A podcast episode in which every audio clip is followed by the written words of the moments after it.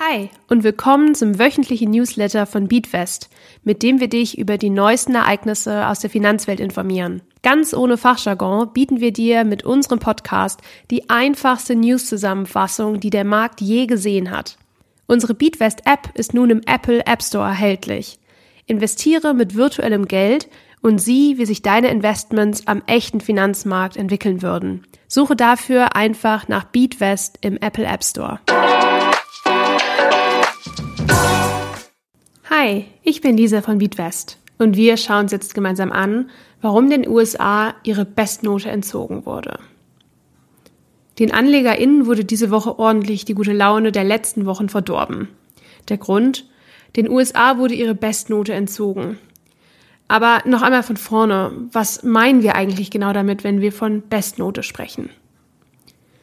Bestimmt erinnerst du dich noch an das Notensystem aus deiner Schulzeit. Hierbei war 1 die beste und 6 die schlechteste Note.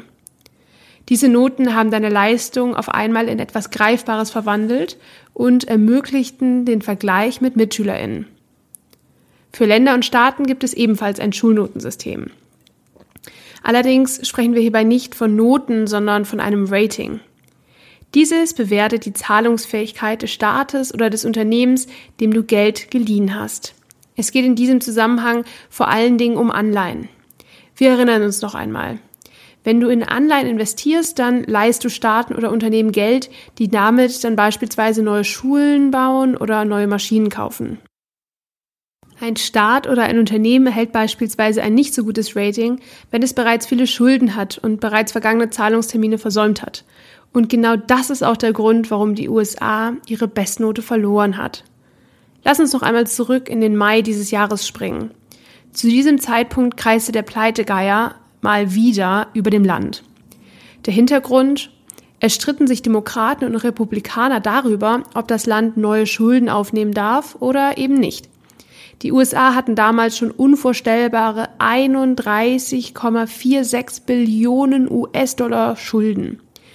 Das Geld hatten sie beispielsweise für neue Straßen, Bildung, aber auch Reform im Gesundheitssystem ausgegeben.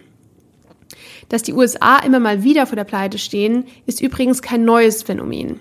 Vielmehr handelte es sich hierbei um eine reine Formalie. Der Kongress legt nämlich in unregelmäßigen Abständen die Schuldenobergrenze fest. Das hatte im Mai 2023 aber nicht überall auf Zustimmung gestoßen und so entfachte ein Streit zwischen Demokraten und Republikanern, der das Land in finanzielle Engpässe getrieben hat. Der Ratingagentur Fitch wurde das ganze hin und her mit seinen Last-Minute-Entscheidungen, nicht eingehaltenen Schuldenobergrenzen und Kleinkriegen zu bunt. Die Bestnote AAA, das wird ausgeschrieben einfach dreimal das A, also AAA, wurde kurzerhand durchgestrichen und stattdessen durch ein AA Plus ausgetauscht.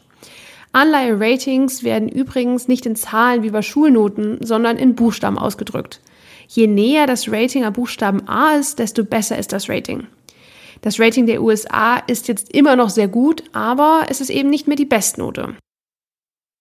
Kurz nach der Bekanntgabe der Herabstufung treten die Märkte zum Teil stark ins Minus. AnlegerInnen wurden durch die Entscheidung verunsichert und das weltweit. Auch der deutsche Aktienleitindex DAX litt darunter, dass die USA ihre Bestnote aberkannt wurde. Expertinnen gehen allerdings nicht davon aus, dass die USA bleibende Schäden von der Herabstufung nehmen wird. Allerdings ist es gut, das Geschehen im Auge zu behalten. Nichtsdestotrotz könnte es in der Zukunft etwas schwieriger für die USA werden, frisches Geld zu erhalten. Damit ist gemeint, dass die USA neue Anleihen ausgibt. Der Grund? Einige AnlegerInnen schrecken davor zurück, wenn ein Land oder ein Staat nicht mehr die Bestnote hat. Sie möchten dem Staat oder dem Unternehmen dann also kein Geld mehr leihen und suchen sich lieber andere Unternehmen oder Staaten, die eine bessere Zahlungsfähigkeit haben. Als langfristiger Anlegerin solltest du dir über diese aktuellen Entwicklungen und kurzfristigen Kursschwankungen nicht allzu viele Gedanken machen. Das aktuelle Rating der USA ist immer noch sehr gut. Nichtsdestotrotz ist es gut zu wissen, was die Entwicklungen und kurzfristigen Schwankungen in deinem Portfolio verursacht, da du dir weniger Gedanken machst, wenn du die Zusammenhänge verstehst. Kommen wir nun zu unserem Themenmonat Steuern.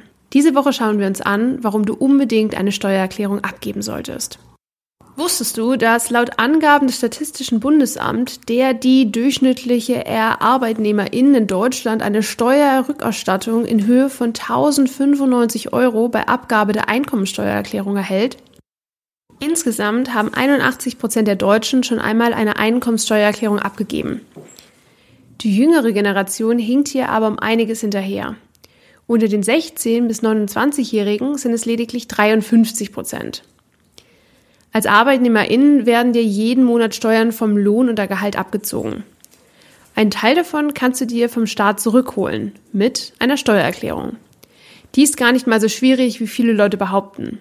Insbesondere zu Beginn der Berufstätigkeit ist die Steuererklärung sogar oft in weniger als einer Stunde erledigt. Wie viel Einkommenssteuer du letzten Endes zahlen musst, ist gestaffelt und abhängig von der Höhe des Einkommens. Möchtest auch du wissen, in welchem Fall du beispielsweise verpflichtet bist, eine Einkommensteuererklärung abzugeben oder was sich für dich steuersparend auswirkt? Dann schaue jetzt schnell bei uns in der BeatWest App vorbei. unterstützen möchtest, dann freuen wir uns natürlich über ein Abo und über eine 5-Sterne-Bewertung bei deinem Streaming-Dienstleister. Der Inhalt dieses Podcasts dient ausschließlich der allgemeinen Information. Diese Informationen können und sollen eine individuelle Beratung durch hierfür qualifizierte Personen nicht ersetzen. Die hier angegebenen Informationen stellen keine Anlageberatung und keine Kaufempfehlung dar.